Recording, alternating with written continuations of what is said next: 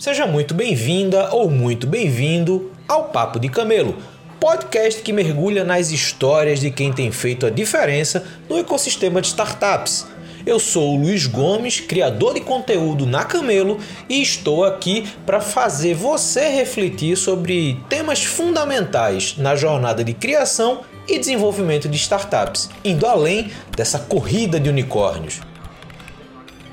Antes que eu esqueça, a partir de julho Duas edições da Camelo vão ser dedicadas a apresentar cases de startups. Startups que estão entrando no mercado, que estão brigando aí por um espaço entre as competidoras. Então, se você quer ter uma edição da Camelo só para sua startup, acessa o link que está aqui na descrição, respondendo com o máximo de informações sobre o seu negócio. Eu vou analisar e vou combinar com você a melhor forma da gente apresentar a sua startup aqui na Camelo. Então, não deixa para depois, dá uma olhada nesse link que está na descrição, porque isso pode ser uma baita oportunidade para dar visibilidade à sua startup. Agora sim, vamos ao papo de Camelo que está incrível. One, two.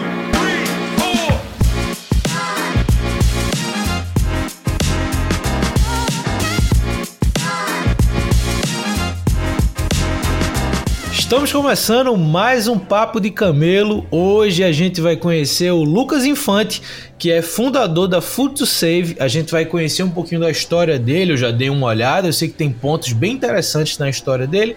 E o que, é que ele está fazendo hoje na Food Save, como é que ele enxerga esse mercado. Enfim, a gente vai ter uma visão bem bacana desse mercado food tech, mas também questão de impacto ambiental, é, questão de redução de desperdício de alimentos, enfim. A gente vai ter uma conversa aqui bem interessante, tanto para quem faz parte do ecossistema de startups e está empreendendo, quanto para quem busca soluções inovadoras que saem um pouco daquele senso comum de negócios digitais. Lucas, obrigado por ter aceito o convite e disponibilizado um tempinho para conversar comigo. E como eu sempre faço, quem é você e como é que você chegou até aqui? Maravilha, Luiz. Prazer conhecê-lo. Obrigado você pelo convite. Super legal. Bom, quem tá aqui falando, né? Quem nos fala aqui, Lucas, brasileiro, pai de uma princesinha de dois anos e meio, da minha filha, pequenininha. Eu acho que grandes características e marcantes. Eu sou um cara extremamente inconformado com a realidade, com o status quo. Né? Eu sempre fui um cara que sempre quis me provocar em relação a que eu posso mudar o ambiente que eu tô, positivamente, obviamente, né? Como posso gerar valor. E aí a minha paixão por empreender, né? Empreendi já cinco vezes, né? Essa é a minha sexta jornada, né? O meu, eu acho, o faroeste brasileiro, que é empreender no terreno como o Brasil. Mas eu acho que é isso. É, vejo a vida, a gente está aqui de passagem, né? Mas que ela seja intensa, positiva e que deixe legado. Eu acho que é muito isso, é isso que me motiva estar à frente de onde eu hoje na Save. Mas é, eu acho que essas características são marcantes. Eterno curioso, eterno quieto, eterno para transformar o que eu posso, o que tiver no meu alcance e o que não tiver, eu vou buscar impactar de alguma forma. Acho que essa é a melhor definição do que você pode ter do Lucas aqui, ô Luiz. Cara, eu achei muito legal, assim, esse aspecto das experiências empreendedoras que você teve. Como eu disse, eu dei uma olhada antes. E eu vi que você teve algumas experiências no mercado tradicional, né? Com, com franquias, de, de, até de redes de mercados, né? Então, assim, eu queria que você contasse um pouquinho mais como foi essa, primeiro essa experiência no mercado tradicional, né? E obviamente eu tô perguntando isso porque lá na frente a gente vai puxar um pouco disso para por que, que agora o mercado digital se tornou o teu foco de empreender, tá? Então conta um pouquinho como é que foi essa experiência no mercado tradicional, o que é que fez você ir para lá, o que é que você aprendeu e obviamente o que é que começou a te trazer para o que você faz hoje na Food Save. Maravilha. Eu acho que antes de falar de empreender negócios, né? A gente fala muito de intraempreendedorismo e fala também da, da, gestão da própria vida, né? Das decisões que a gente toma. E eu, desde muito cedo, eu tomei algumas decisões importantes, né? Então, eu literalmente passei, e aí a gente vai falar um pouco no detalhe, mas comecei a trabalhar cedo com meu pai, e aí é onde são os valores, né? Algo que é, é, ele prepara você para o mundo, né? A educação que você tem dentro de casa, ela te prepara para o mundo, o mundão não está ali te esperando porta aberta e sorrindo, né? Essa não é a realidade. Então ali foi muito do que eu tenho como os valores, como que eu carrego minha vida até hoje, caráter, como ética, forma de trabalhar, o que eu quero construir, por quê. e, e de que forma eu vou fazer isso, né? E essa, essa não nasci em berço de ouro, né? Sempre tive que lutar ali pelo que, pelo que era meu, né? Então, minha família, graças a Deus, nunca faltou nada. Mas se eu queria algo a mais, eu sabia que eu tinha que me mexer. Né? Com 16 anos, eu trabalhei até os 16, né? Desde os 13, eu trabalhei em pai até os 16 anos, sempre ajudando em casa, sempre empreendeu. E depois, eu fui trabalhar em shopping, é, foi uma boa experiência, foi onde eu me descobri na veia comercial. Sou, eu digo, meu sangue aqui é comercial totalmente, então shopping é a melhor experiência, né? Você não vê o sol, você não vê a luz do dia ali dentro e trabalho o dia inteiro, mas o que, que eu aprendi ali, né? Que o trabalho ele traz o benefício, né? Eu tinha um ganho pela minha hora de trabalho e eu conquistava as coisas que eu queria naquela época na minha idade, muita coisa que muitos amigos não tinham, né? Que eu, porque, eu, porque não queriam trabalhar ou porque estavam só focados no estudo e eu tinha que equilibrar os dois. E isso me deu bagagem. Aí depois fui estagiei numa multinacional, depois também fui trainee, trabalhei comercial na área corporativa há quase seis anos e também empreendi negócio. Tive loja de roupa, tive quiosque, tive depósito de gás. Eu brinco que eu empreendi de A a Z, né? Mas é legal que quando você olha para trás, é, pô, eu tenho hoje 35 anos, né? Ainda me considero jovem, né? Diante do mercado, mas eu acho legal porque é uma bagagem. Você pega aí 20 anos, desde um trabalho com a sua família até uma, um mundo corporativo, até empreender. O que, que você extrai ao longo disso? E, e essa, eu costumo dizer, até brinco, Muita gente fala, pô, apaixone-se, né? Você tem que ser apaixonado pelo que você faz. Não necessariamente, meu amigo. Nem tudo que eu fazia trabalhar de domingo a domingo no shopping Natal, quando todo mundo estava indo com a família, não estava apaixonado pelaquilo. Mas eu tinha um objetivo, né? E eu tinha um objetivo que eu falei, dado momento, quando eu achar que faz sentido, eu vou buscar outras oportunidades melhores. Isso aqui vai ser um trampolim para minha vida profissional. Então, é assim que eu vejo, né? E aí, claro, por mais que a gente prepare esse terreno para empreender, seja em qual canal for, é, você, ele não cai do céu, né? Eu acho que, que a gente, o que o mundo nos prepara e o que a gente tem que estar preparado é para abraçar oportunidades. Eu acho que quem tiver mais preparado para abraçar as oportunidades, aí sim ele vai estar apto para quando ela aparecer. E é isso que eu defino a Future Safe, né? Na minha última, na minha última jornada empreendedora, até para você falou do empreendedor digital, né? É, na minha época, né, não era tão quanto é hoje, né? Obviamente, né, que a gente tem do que é mobile, do que é aplicativo, enfim. Eu nunca na minha vida imaginei em algum momento que eu ia é, é, empreender, ter um app, né? Um app ali contra o desperdício. Então, o que aconteceu foi que na, na ocasião quando eu enxerguei essa oportunidade, eu me senti preparado e eu falei, eu acho que eu já tenho ferramenta não suficiente, mas talvez a necessária para dar o primeiro passo. Então, na minha última, no meu último empreendimento, foi no supermercado, foi uma franquia de supermercados fora do Brasil. Então eu fiquei com essa franquia há praticamente cinco anos, aí quase cinco anos praticamente. E ali, bom, primeira coisa que foi a primeira vez que eu empreendi com alimentos. Ah, então aí, aí, aí tem um, um vínculo muito forte. Primeiro que você está lidando com algo que falta para muita gente no mundo, falta para milhões de pessoas no mundo. Então, aquilo já te gera um incômodo, um inconformismo de, bom, eu já tenho uma responsabilidade muito maior do que eu teria em outro negócio que não fala de alimento, de produto de primeira necessidade. Esse é o primeiro ponto. Quando você está do outro lado do balcão, você deixa de exercer a função de pessoa física, de CPF, e tá ali como, como empresário, também te dói no bolso. Porque jogar comida fora, além de impacto social ambiental, para mim já é suficiente para estar tá inconformado, e eu tenho impacto financeiro, né? E aí foi quando, nesse estalo, estando na Europa naquele momento, de falar, puxa, tem uma oportunidade no Brasil, mais uma solução, uma solução complementar, que seria legal. Então, eu digo que a tecnologia digital, eu sempre fui, gostei do assunto, tá? Sempre fui muito interessado sobre isso e lia o respeito, mas nunca ponto de falar, vou montar um app, né? Não funciona assim com os livros, né? Na verdade, a ideia é, tem uma ideia, e uma ideia sem jeito para executar, sem pôr a mão na massa, é só uma ideia, um post-it na parede. Então aí eu convidei meu primeiro sócio, falei, temos um plano, vamos fazer isso acontecer. O aplicativo veio muito depois, a ideia veio muito antes e a para fazer que digital caiu de paraquedas ali e eu me sentia preparado para falar, acho que tem um mercado legal e eu estou pronto para isso.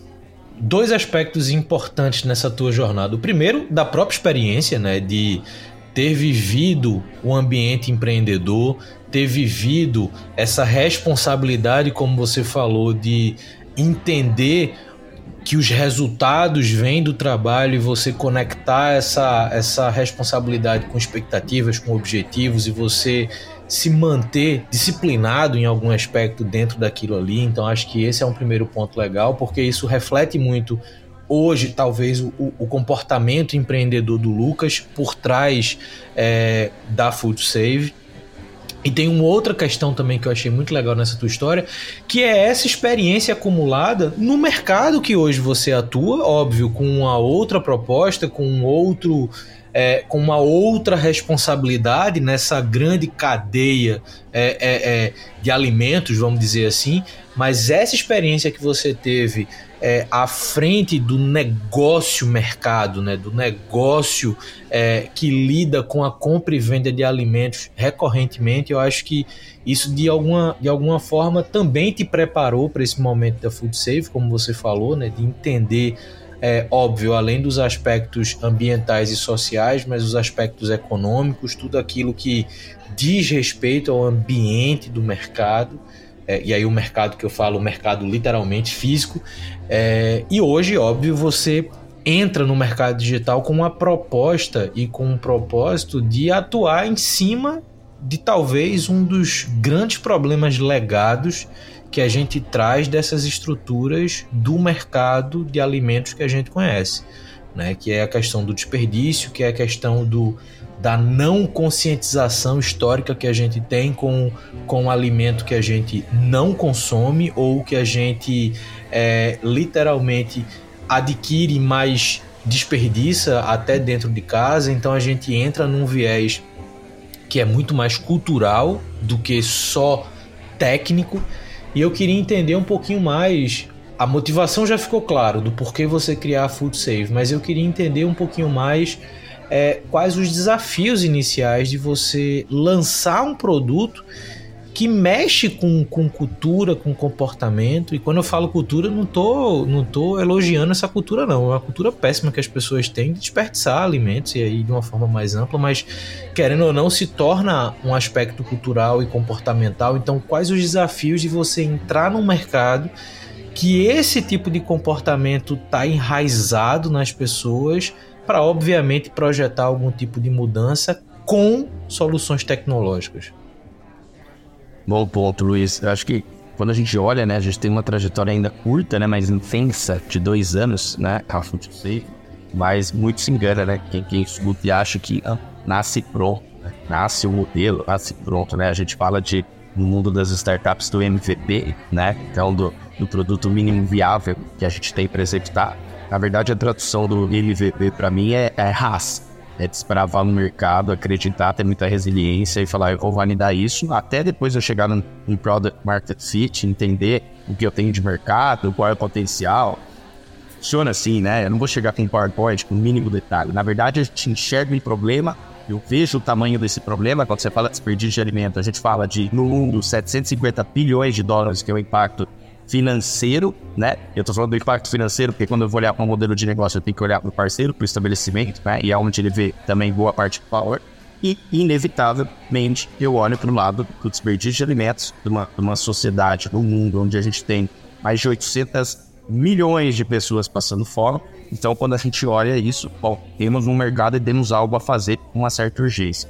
Então, quando a gente começou, o Luiz, lá em, no finalzinho de 2020, ainda era na pandemia, basicamente eu estava preocupado. Bom, eu tenho qual é o tamanho da dor que eu tenho para resolver, né? Qual é o tamanho do problema que eu tenho e o que que eu tenho pensado, né? Eu, uma coisa que eu gosto de fazer é um, né, um, step de cada vez, um passinho de cada vez, porque realmente se eu for ficar olhando lá na frente, né? For gerar uma bola de neve e não consigo solucionar nada. Então eu estava preocupado com o tamanho da dor que eu ia resolver, qual que era a minha solução e eu sei que aquilo ia exigir uma série de mudanças, uma série de mudanças, isso e ainda exige, ainda vai exigir adaptação, né, nesse mercado. E aí a gente foi um passo de cada vez, né? Primeiro, qual é o modelo de negócio e para quem que a gente vai oferecer? Então a ideia hoje a gente vende que é excedente de produção, produto próximo ao vencimento, ou que não foi consumido ao longo do dia, mas ainda está a consumo.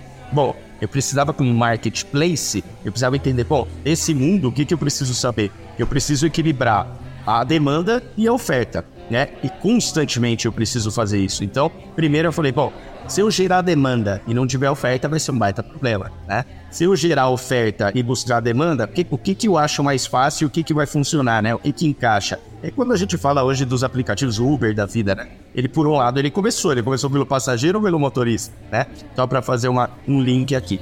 Então, quando a gente fala na, na lá atrás, eu primeiro tinha que apresentar essa ideia, que para muitos era uma maluquice, né? de chegar para um estabelecimento e falar, poxa, você tem essa dor, eu sei que você tem, porque eu vivi na pele, né? Então, depois da experiência do, do supermercado, eu sei dessa dor, ela é real, tá? Então, esse, esse fato de se colocar no lugar, isso foi um negócio bem legal. Me deu muito mais segurança a ponto de falar, pô, eu realmente tenho propriedade do que eu tô falando.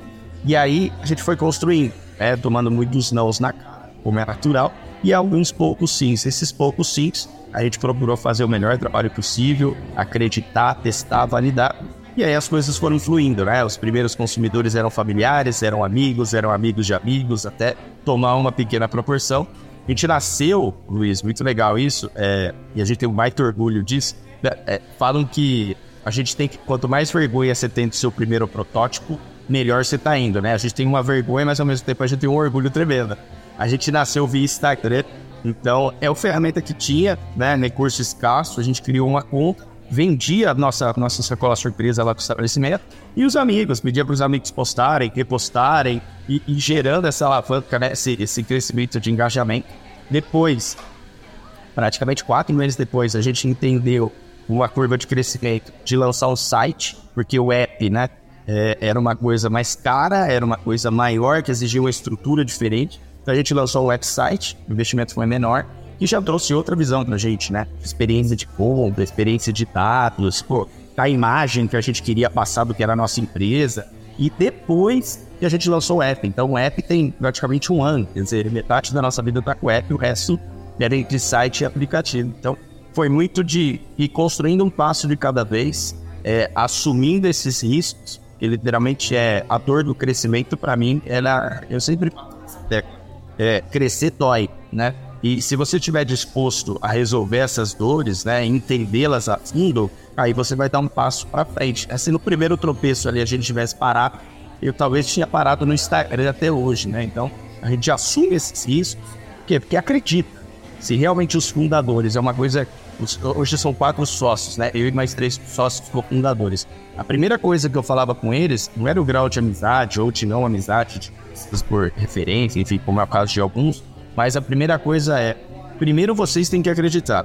Porque para mim é fundamental. Amanhã a gente pode ter 30, 40 ou 300 pessoas. Se nós, como essência, a cultura dessa empresa, a gente acredita, a gente é resiliente, a gente é persistente nesse modelo, aí isso sim vai ser impactante para a construção de time, para a construção da empresa. Mas se não tiver esse brilho nos olhos de vocês, não vai acontecer. Então isso para mim era uma condição, até hoje é, é mas era uma condição fundamental. É o o skin the game, né? É, é, é, literalmente eu estar tá mergulhado ali e a gente acreditar porque a gente ia cair, ia apanhar e continuar apanhando. Eu já falei bastante sobre relacionamento societário, né? E tive uma experiência é, enquanto empreendedor, um, uma relação societária que não foi 100% boa ao longo do processo, mas Hoje eu posso dizer que eu aprendi muito com a, com, a, com a, experiência que eu tive, com aquela estrutura, com aquelas pessoas, com aqueles perfis. E eu acho que é um ponto chave em qualquer startup. Né? Quando você começa a construir uma, uma, uma equipe fundadora que tem é, esse alinhamento de objetivos, claro que a disponibilidade é algo individual, a motivação é algo individual, mas quando você consegue alinhar os objetivos, o porquê cada um está ali dentro, eu acho que a coisa flui muito mais fácil e independente das habilidades técnicas de cada um, até porque muita coisa se aprende ao longo do tempo. Eu acho que essa, esse objetivo comum, eu acho que ele é um ponto chave. E é, e é bom ouvir isso de você, porque é, é, eu vou entrar agora num ponto que para deixar claro para quem está ouvindo é, o que é que a Food Save faz, né? Mas É, eu tinha lido algumas coisas sobre o modelo de negócio de vocês, achei muito bacana essa proposta da sacola surpresa, assim, é muito legal a forma que você se relaciona com o mercado, no, agora o mercado consumidor e não o mercado loja. É, porque isso também cria uma, uma nova experiência de consumo, né? Não é só você tecnicamente evitar o desperdício de alimentos, você transforma isso numa nova experiência de consumo. E eu queria que você explicasse um pouquinho mais como é que funciona a Food Save. Hoje, como é que vocês operam, qual benefício vocês entregam para o mercado loja, a gente já, já entendeu, que é obviamente a diminuição do desperdício de alimentos, mas que tipo de benefício você entrega na mão de quem está comprando? Até porque, como a gente estava falando, né, vem um, um, uma herança de comportamentos que você tem quebrado um pouco para para entrar na casa das pessoas de alguma forma com outra proposta de consumo. Então, como é que hoje a Food Save funciona? A Food Save ela é um marketplace, né? A gente transforma hoje, hoje o nosso principal canal é o aplicativo, apesar da gente ter o nosso website que também permite a compra, né? então a versão web mobile. Mas somos um marketplace e a gente conecta por uma ponta os estabelecimentos do ramo alimentício. Então a gente conecta padaria, restaurante, supermercado, lanchonete, enfim, inúmeros cafeteria, doceria, inúmeros estabelecimentos do ramo alimentício que possuem o que a gente chama de excedente de produção. Excedente de produção né, é, não é um nome tão popular para todos, mas é algo que a gente vem popularizando, porque é um nome muito adequado, muito propício para o que a gente faz. Então, é um produto próximo ao vencimento, né? Então, quando a gente fala o ciclo de vida do alimento, ele está próximo, já, já estressamos inúmeras possibilidades de venda. Pô, pô, errei na previsão, sazonal, vai para o lixo. A gente antecipa isso, né? Ainda quando está apto e a gente vende. Produto com pequena imperfeição. Aí eu posso usar o exemplo de hortifruti, né? Aquela banana um pouquinho, uma manchinha, aquela maçã que tem uma marquinha de unha, aquele produto ele está bom para ser consumido. Se eu vou tirar um mínimo pedaço dele, eu ainda tenho toda a valor nutricional de 90% do produto para ser consumido, ou um bolo que saiu do forno e tinha uma lasquinha e foi rejeitado, né? Eu não, eu não preciso desperdiçá-lo por inteiro porque teve uma pequena falha.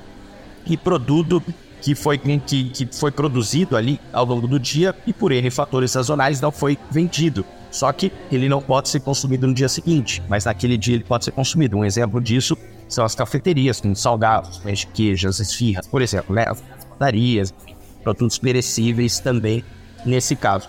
A gente conecta esses estabelecimentos que disponibilizam esses excedentes a uma base de usuários através do app que compram esses produtos com descontos que chegam até 70%. E qual que é a, a beleza do negócio, né? A gente criou um modelo de sacola surpresa. Então, é, é uma forma que você comentou agora há pouco, né? Como é que a gente lida com uma situação que já existe na sociedade há décadas, há anos, né? Traz de uma forma diferente. Aí você uma coisa, já me deu uma pílula do que eu ia falar aqui. O nosso papel, a, a cereja do bolo, é vender o excedente mas a construção e a reeducação da sociedade, até efetivamente ter essa, esse consumo do alimento ali para consumo imediato, é o que tem um valor enorme. Por quê? Porque o nosso papel ele é, provo ele é provocativo, né? De gerar curiosidade, de estímulo para a pessoa falar, puxa, vou comprar um produto surpresa de um estabelecimento. Eu só sei se sacola é salgada, doce ou mista, mas o desconto é legal, eu vou fazer um good deal aqui, vou fazer um negócio bacana. Mas deixa eu entender, então a gente provoca isso, isso é um fator que estimula os nossos consumidores, os nossos food savers, como a gente chama, a comprarem e aprovarem novos estabelecimentos. Ao mesmo tempo que a gente criou um modelo que é o famoso, né? A gente sempre escuta o ganha-ganha, né? Para mim sempre sei. A gente tem um ganha mais, é o ganha-ganha-ganha, é o triple win, né? Então ganha todo lado. Por um lado do estabelecimento, o, o Luiz, ele ia jogar fora aquele produto, né? Ele já considera no preço dele na quebra, né? Na, no excedente a gente gera receita incremental. Porque eu estou monetizando, o nosso consumidor está monetizando algo que ele já é considerado como perdido. Por outro lado, a gente consegue levar clientes para a loja. Hoje, praticamente 50% das nossas vendas são retiradas no estabelecimento e as outras 50% no modelo de delivery. Então, eu gero fluxo de loja para aquele estabelecimento. No lado da, da sociedade, dos consumidores, a gente democratiza o acesso ao alimento. Eu adoro isso uma das coisas que mais me impactam no nosso papel que a gente tem social, que é diminuir o grau de desigualdade desse país no acesso ao alimento. E aí muita gente confunde isso de resolver problema da fome, de ser terceiro setor. E é óbvio que eu apoio isso, é óbvio que a gente olha para isso, é óbvio que a gente está atrelado a isso, que é o nosso papel. Mas como no nosso modelo de negócio, e eu, gero receita, eu tenho crescimento, emprego pessoas e impacto no sistema, como é que eu faço isso social? Eu diminuo o, a dificuldade de acesso e o poder de compra do consumidor. Quer dizer, eu aumento o poder de compra diminuo né, a questão do acesso. Por quê? Porque as pessoas, hoje no Brasil, hoje a gente tem quase 56% da população na classe C, né? A gente sabe a taxa de juros e quanto e como que é a nossa inflação no país. Quando a gente fala então de composição da cesta básica, é chocante, né? Falar de quilo do tomate, né? Que teve seus momentos de fama, é, quilo da cenoura, quilo, enfim, de comidas básicas. E, então a gente consegue fazer, pô, com 70% que uma pessoa consuma um produto, isso é muito forte. Um produto que talvez pelo poder aquisitivo ela nunca pudesse ter acesso. Ou um estabelecimento que ela falou, puxa, um dia eu gostaria de comer aí essa pizza, mas não tenho 100 reais para comprar uma pizza, mas por 29 eu tenho né? Então é muito legal isso, é muito bonito, porque, porque as pessoas têm acesso, consomem. Ela pode não consumir o mês inteiro, mas uma vez no mês ela vai falar: olha que momento especial, né? Eu ajudo o planeta, eu tenho poder de compra, eu me sinto, né? Valorizado, eu tenho acesso, me encaixo né, nessa sociedade e ao mesmo tempo a gente gera uma roda que não para de ser movimentada, né? Um movimento completo. E aí o terceiro ponto, que é básico, né? Que é o nosso principal, e a gente reduz desperdício de alimento. A gente já evitou quase 1.500 toneladas de alimentos que fossem parar no lixo. A gente transformou isso é, em uma nova refeição. É, e reduz a emissão de CO2. No momento quando a gente fala nitidamente que já não é urgente, é emergencial a questão da mudança climática, né? E quando a gente fala de ODS da ONU, a gente tem quatro vinculados ao nosso modelo. Poxa, o terceiro maior responsável no mundo pela emissão de CO2, ou seja, 10% da emissão de CO2 do mundo é proveniente do desperdício de alimento. Veja só a potência que é isso. Quanto que eu desgasto isso quanto estou gerando de emissão de gás na atmosfera. Então, esse modelo, para mim, é o único modelo que funciona. E aí, eu acho legal até o papo de camelo. Camelo, depois daqui a pouco a gente vai falar muito, que eu falo isso, meu time tá cansado de ouvir isso em todas as reuniões ao entes nossos, e a gente vai falar daqui a pouco. Mas é muito legal porque como é que eu gero algo sustentável como é que eu gero algo de longo prazo e como é que efetivamente eu gero valor para todo mundo que está envolvido e não é só balela, não é da conversa da boca para fora, mas como é que realmente eu estou mostrando proposta de valor para todo mundo que está envolvido, entendeu isso? Isso é muito legal e aí eu acho que você tocou em também pontos muito importantes agora, que é essa questão do acesso a, aos itens, ao alimento. E quando a gente fala isso, a gente está falando muitas vezes do acesso ao alimento básico. É o FLV, né? o frutas, verduras e legumes.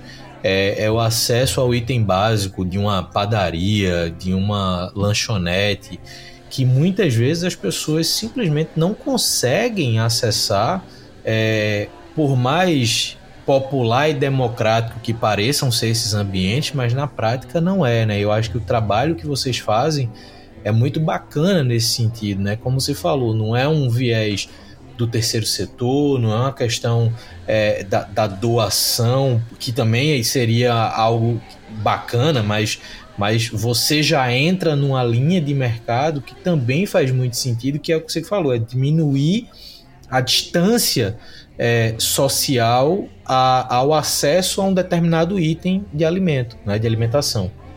Então, acho que isso é um ponto-chave. E você. E aí é bacana que você mesmo mencionou a, a, a ideia do, das startups Camelo, porque eu acho que é algo que, que vai fazer sentido a gente falar um pouquinho agora. Você está falando de uma estrutura operacional que ela é complexa.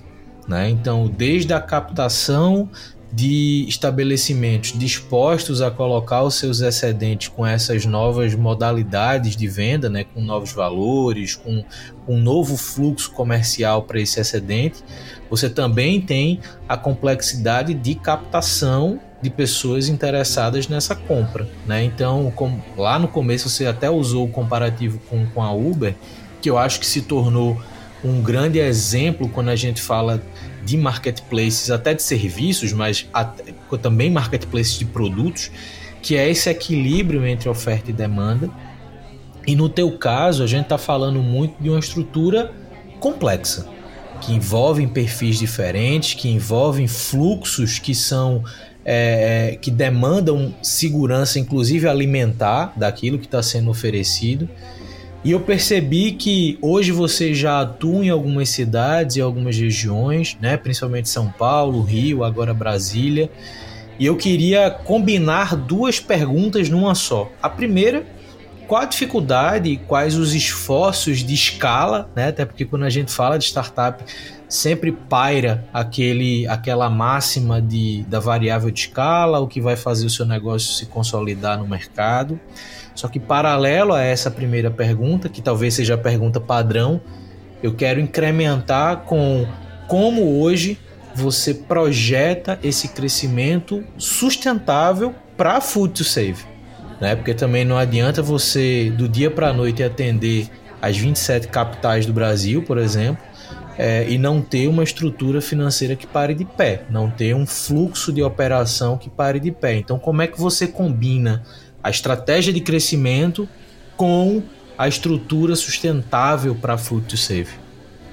Boa, ótimo ponto, Luiz. Antes de falar de estrutura financeira, é, lembrar que o nosso modelo, a gente não está vendendo botão, caneca, a gente não está vendendo algo, né? Não estou dizendo que é simples, né? Essa venda, mas a gente não está vendendo algo que é um processo claro, né? De selling e sell-out ali.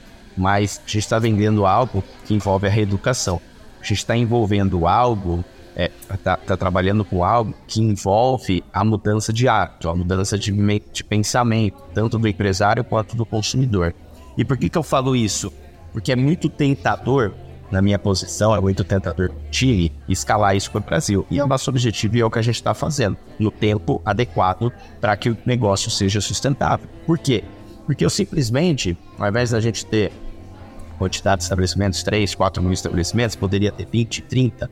Aí a pergunta que eu faço é: estaríamos aqui?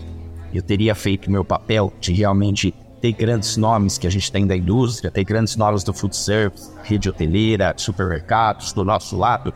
Se a gente tivesse muito preocupado com a escalabilidade antes da consistência, da qualidade, da construção do que é a food safe. Então isso para mim sempre foi essencial. Por quê? Que eu crescer desenfreadamente, e aí é, é, o link que a gente fala com cash burn absurdo, né? É o mindset de unicórnio, naturalmente. Creio, é, cresço, ó, cresço, depois eu vejo que eu faço. Se layoff, faço. Se eu tiver que mudar a estrutura, eu mudo. Se eu tiver que captar mais 300 milhões, eu vou buscar alternativas ali. Com respeito, absolutamente. Respeito. É, o modelo do Uber que eu citei aí para trazer esse exemplo é admirável mudar um modelo de negócio no qual a gente estava habituado aos táxis, né? E hoje, quanto por cento da população não tem Uber instalado ali? É, não vamos entrar no mérito de como crescer e tal, mas é uma mudança e exige um esforço. Né? A série da história do Uber também é muito interessante, quanto é a dedicação para mudar isso. Então, o que, que eu quero dizer? No nosso modelo, eu tenho que ter, eu tenho que ter uma linha de, de, de cuidado muito maior. Porque, primeiro, eu estou falando de alimentação. Segundo, eu estou falando de produto para consumo imediato. Terceiro, eu estou falando de algo que, infelizmente, né, a sociedade está adaptada, né? Que está adaptada. Essa é a realidade. Está adaptada ao desperdício. O empresário já coloca no preço, o consumidor, né? É, a grande parte da população que nunca passou fome não sabe o que é isso. Não entende que jogar uma colherada ou três colheres de arroz e feijão no lixo é normal. Essa é a sociedade. Não estou falando só do Brasil, falando no mundo como todo, né? Alguns países avançados e outros. Então, a preocupação, Luiz, antes de eu pensar é, em escala, em expansão, tem que pensar qual é o modelo que eu quero escalar e de que forma eu quero escalar. E mais do que isso, quem serão os multiplicadores desse modelo em território nacional? Porque quando eu tenho né, uma indústria, por exemplo, uma Nestlé, que é uma grande parceira nossa, tem a Nestlé nos apoiando no momento de expansão, olha, entende o nosso modelo, valida o nosso modelo e, e é parceira né, da, da tamanha relevância da Nestlé, por exemplo, da Ambev, que são grandes parceiros estratégicos institucionais, a, a, a, forma de crescimento é diferente, né? Então, a perspectiva da sociedade em relação a isso, opa, tem algo muito mais sério, né? tem um cuidado grande em fazer essa educação. Então, esse é o papel. Agora, se eu falo com um mindset de startup, é óbvio, né? Eu tenho veia comercial, como eu falei agora há pouco, né? É, é muito tentador. É por isso que a gente está em 12 cidades, né? E por que, que a gente está? Porque a gente entendeu que na, dentro da nossa estrutura já fazia sentido. Então, para quem está ouvindo, hoje a gente está em São Paulo, Rio de Janeiro e Brasília de capitais, Guarulhos e Campinas, essas são as cinco principais praças em tamanho e volumetria. Então, quando a gente olhou para a Grande São Paulo e olhou para a RNC, região metropolitana, fazia sentido que era próximo. Agora, claro, pô, vamos para o Nordeste, vamos para o Sul, vamos para o Norte, claro, mas já tendo um modelo muito consolidado, que é o que a gente já veio construindo ao longo do tempo. Então, a mentalidade de, de unicórnio e camelo, né, que muito se fala, eu sei que fui o adepto de camelo. Eu fiz a brincadeira porque toda reunião tem um slide nosso alcance, né, com toda a empresa, e sempre tem um slide com a figura do camelo, onde eu reforço a mentalidade, como que a gente cresce num, num cenário, num mercado adverso. A gente tem é, escassez de recurso, onde a gente tem retenção de capital, né, de acesso ao capital, principalmente a gente como startup de venture cap, né, e ao mesmo tempo a importância do time entender tem duas coisas que eu falo muito aqui. Primeiro, fazer o básico bem feito e não necessariamente ele é o mais caro. Na maioria das vezes ele não é o mais caro. E o segundo, valorize cada real da empresa. É cada recurso. Pouco me importa se é a compra de um print para um, para um parceiro, da camiseta para o time, ou, enfim, para um software mais sofisticado. A, a, a mentalidade da empresa é custa caro construir, né? E a gente tem que buscar a melhor solução. Se a melhor solução é a mais cara, ok, por quê? Porque vai trazer entrega. Mas eu sempre bato nessa tecla, porque é dessa forma que a gente cria uma cultura, né? Cria uma cultura de, de valorização, de construção por recurso, de estressar ao máximo o básico bem feito. Muitas vezes a gente se pega, e eu também, né? Às vezes a gente é muito tentador a gente olhar lá pra frente, ver algo grandioso, e aí não tô fazendo básico, o arroz com feijão ainda. Então, peraí, legal, já fez o arroz com feijão, já tem a base, pronto, então agora vou ver o extra, entendeu?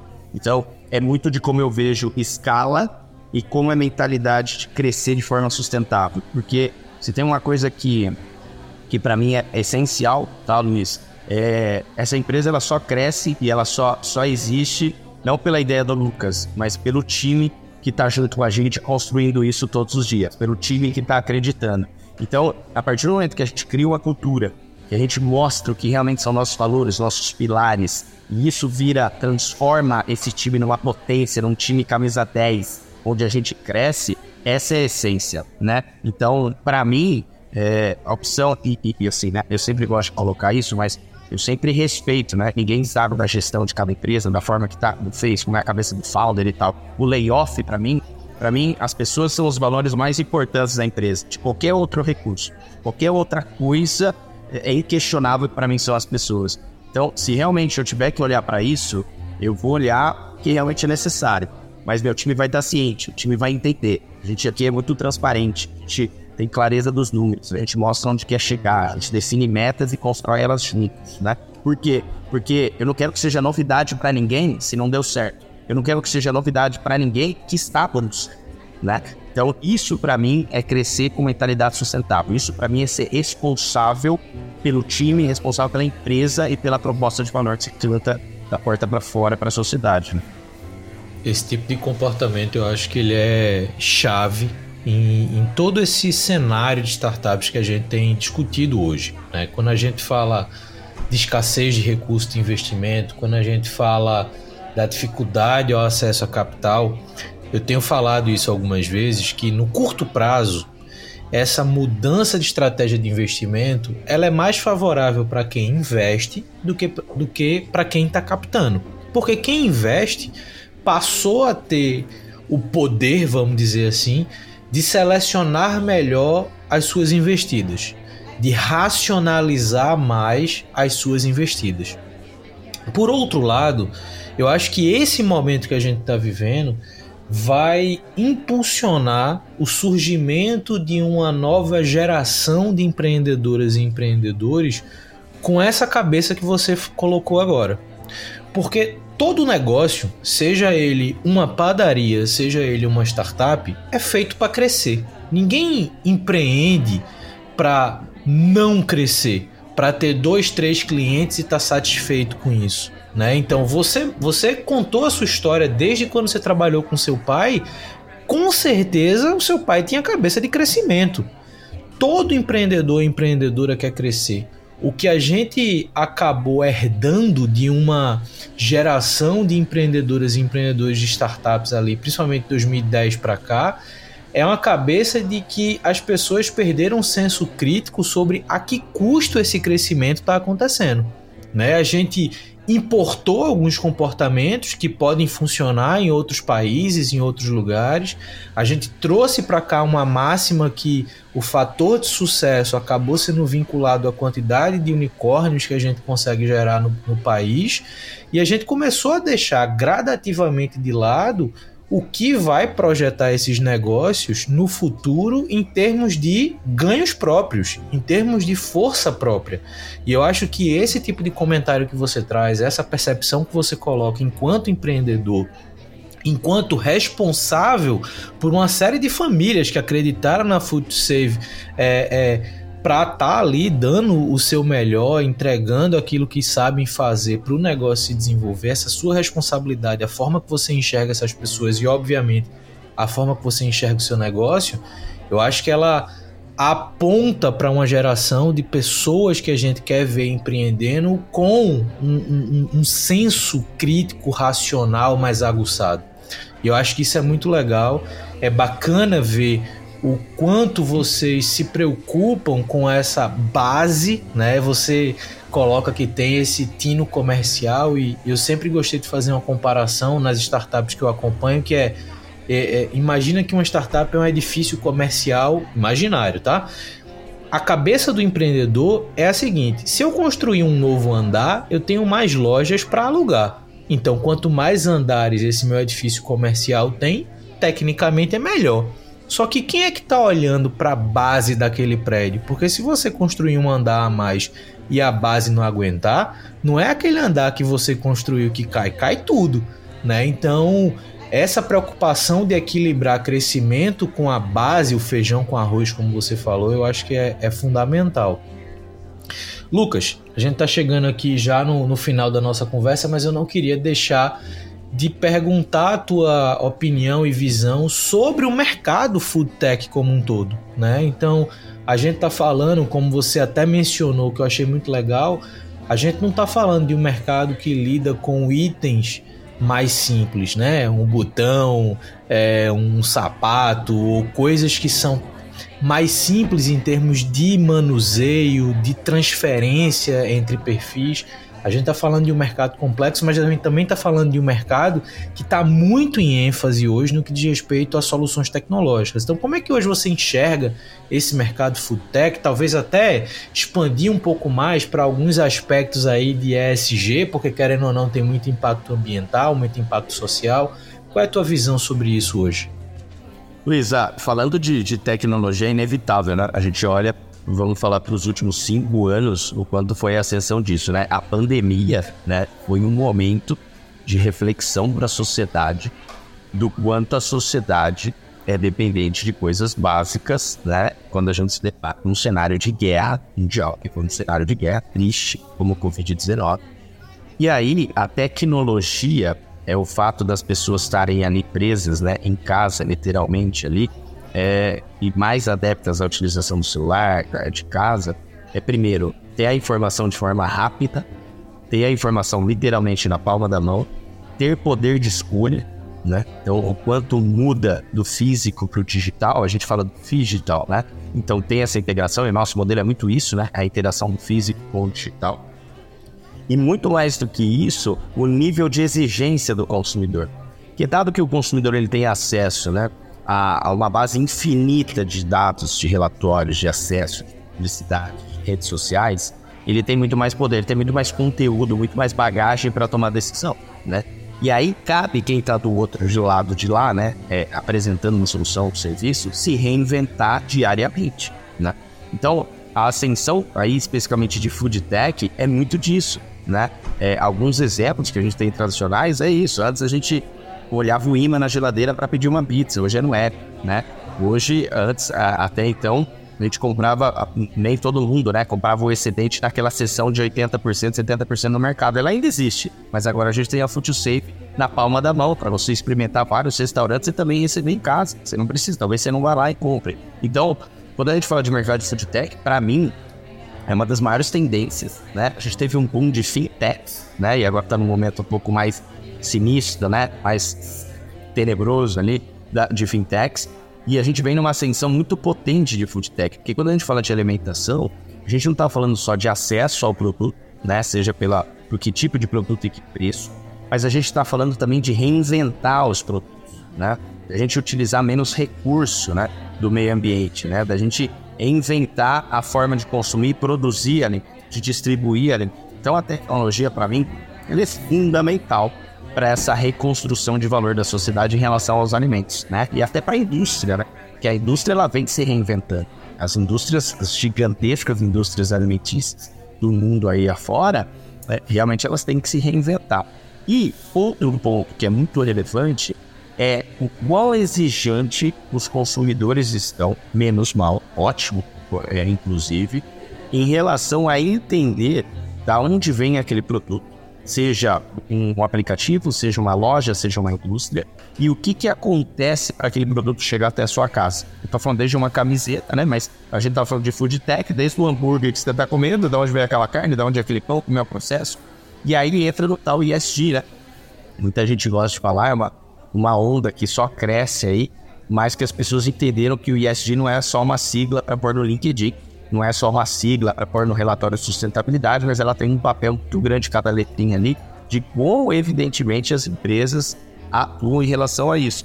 E aí o ponto é, o consumidor ele começou a olhar muito mais a importância de uma comida, de saber, puxa, como é que é a, a dinâmica das pessoas que trabalham nessa empresa? Né? Como é que é a estrutura das pessoas que trabalham? Como pensam os líderes dessa empresa? Qual é a mentalidade dessa empresa? O que, que ela retribui para a sociedade? Uma empresa que vale bilhões de dólares, como ela retribui? E entre outros menores. Então, poder e a capacidade do consumidor de ter acesso à informação, de decisões, ser mais criterioso, mais cuidadoso né, com a escolha, ela faz com que a gente se reinvente sempre. Então, para mim, é, é, é, vital que isso aconteça, porque é, a gente está falando de tecnologia, está falando de comida, mas o mundo ainda passa fome o mundo ainda é desigual pra caramba, a gente tem diferenças gigantescas. Então, quando a gente traz todos esses temas na mesa, o Luiz, a gente está falando das boas ideias, como é que a mudança da sociedade pode impactar para que a gente pense no mundo, é, espero eu, e ele vai chegar, que, que, as pessoas não passam fome, que claro, a gente vai ter as diferenças sociais, eu ganho mais, eu ganho menos, isso é natural, mas não tão discrepante a ponto de faltar. Então, a tecnologia para mim é, é uma forte aliada, ela tem que ser usada da melhor forma, mas ela facilita muito isso, facilita muitíssimo isso. E, e eu, na, na, minha posição, eu tenho uma, uma, um papel muito importante no que é bater nessa tecla de que incentivar mais pessoas do nosso meio, né, próximos ao nosso ecossistema, a também pensarem dessa forma, ou colaborarem para um pensamento muito linear em relação ao futuro da alimentação do planeta. Isso que você falou é, tem muito tem muito dado hoje sobre o quanto esses novos mercados, entre aspas, com os dedos aqui, para as startups, têm sido buscados por mais perfis empreendedores, né? Então, seja o mercado food tech, seja o mercado clean tech ou green tech, como muita gente fala. Então, é, eu acho que são mercados que têm natureza complexa, mas que startup não tem natureza complexa, né? Então, é, eu acho que isso tem, tem criado, como eu estava falando, né, uma geração de empreendedoras e empreendedores um pouco mais conscientes com o próprio negócio, mas também criado um perfil de empreendedores conscientes com o ambiente que estão vivendo. Né? Então, essa questão da conscientização, não só do mercado, mas a conscientização do perfil que está empreendendo, eu acho que é muito importante. Pensar negócios que vão além é, do software pelo software, né? da, da da, do software de produtividade ou do software de entretenimento. Eu acho que a gente pode usar a nossa capacidade de construção tecnológica para resolver problemas que impactam tanto o presente quanto um futuro num nível muito mais amplo. Eu acho que o trabalho que vocês estão fazendo, a dinâmica que vocês estão empregando na Food Save, de fato é uma referência, precisa ser uma, um case conhecido, é, as pessoas precisam acessar mais informações sobre é, o que está sendo construído, óbvio, pela Food Save, mas pelas soluções de Food Tech como um todo, para que se motivem a empreender também nesses mercados. Né? Então, eu acho que é um posicionamento e uma visão muito bacana. Lucas, gostou do papo? Muito legal, muito legal, cara. Gostei. Hoje deu para passar de forma completa aí. Pouco eu adoro, sou apaixonado por podcast. Só tô sou consumidor diário de podcast, então pô, super legal. Obrigado você pelo convite. E se você me permite, eu queria fechar com, na verdade, duas provocações, né? é, fazendo uma linha. Eu acho que o primeiro, eu sou o cara extremamente tem o copo meio cheio, meio, meio vazio e cheio, né? Eu sou do copo transbordando. Eu sempre procuro sempre ver o lado muito positivo. Isso para muita gente é um problema, para mim eu acho muito bom. Eu acho que é meu, meu perfil, eu não vou mudar. Mas eu acho que o convite é, para todo mundo que tá ouvindo, antes da gente pensar, pô, esse pãozinho tá mais duro, essa fruta tá um pouquinho mais feinha, né? Essa caixinha tá amassada. Pô, pensa em todo o ecossistema, procura olhar além da sua realidade, né? Da onde você tá na sua casa, na sua família, da criação que você teve, e, e se faz sentido, né? É, interpretar o produto ou julgar o produto daquela forma. E aí eu estendo um pouco disso é, do que, que as pessoas olham para um futuro, né, no qual você simplesmente ignora ou se deixa levar do que está acontecendo no ecossistema, do que está acontecendo na sociedade. E é por que eu falo isso? Porque provocar a reeducação, né, quando a gente fala isso é muito forte, é provocar mesmo, né? É provocar o que a gente faz. Porque eu mando uma sacola de padaria que você não sabe o que é, você pode ficar muito feliz, você pode achar que o pãozinho está um pouquinho mais duro, ou que aquele bolo de cenoura não está tão fofinho quanto da sua avó que acabou de sair do forno, né? Mas a partir do momento que você se permite entender o conceito, você se permite experimentar e se permite entender o impacto que você faz na sociedade, tendo essa mudança de pensamento, salvando alimento e, e, e sendo multiplicador disso, realmente você vai repensar duas vezes antes de avaliar aquela banana mais escurinha que está na sua, na sua mesa de casa ou na sua fruteira ali. Então, eu acho que esse é o convite. E, e para fechar, o Brasil é uma terra fértil de empreendedores e de criatividade, né? A gente não, a gente não é um, um, país onde sofreu grandes guerras, né? A gente, pelo contrário, a gente é um país abundante em tudo, né?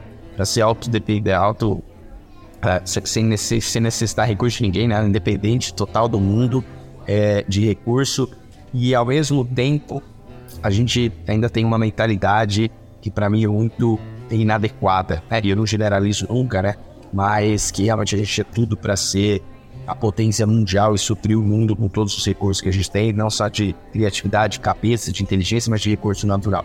Então eu acho que é, para quem escuta, né, para quem acompanha, todos que eu posso falar, empreender é uma aventura, não é fácil, mas empreender com um propósito, empreender com impacto, empreender por algo que deixe um legado, e que realmente você gere algo que você possa retribuir para a sociedade é muito gratificante. É muito gratificante, porque o crescimento ele é doloroso, né? Crescimento financeiro é consequência, sempre será do seu esforço, da sua dedicação. Mas quando você tem uma retribuição que vai muito além do valor monetário, cara, realmente é um brilho no olho que não há cheque e nem rodadas de investimento que façam brilhar mais do, do que isso. E se você ainda tem a capacidade de fazer isso, impactar mais algumas dezenas, centenas, milhares de pessoas, realmente não tem como dar errado, cara. Então, só um recado final. Luiz, brigadaço.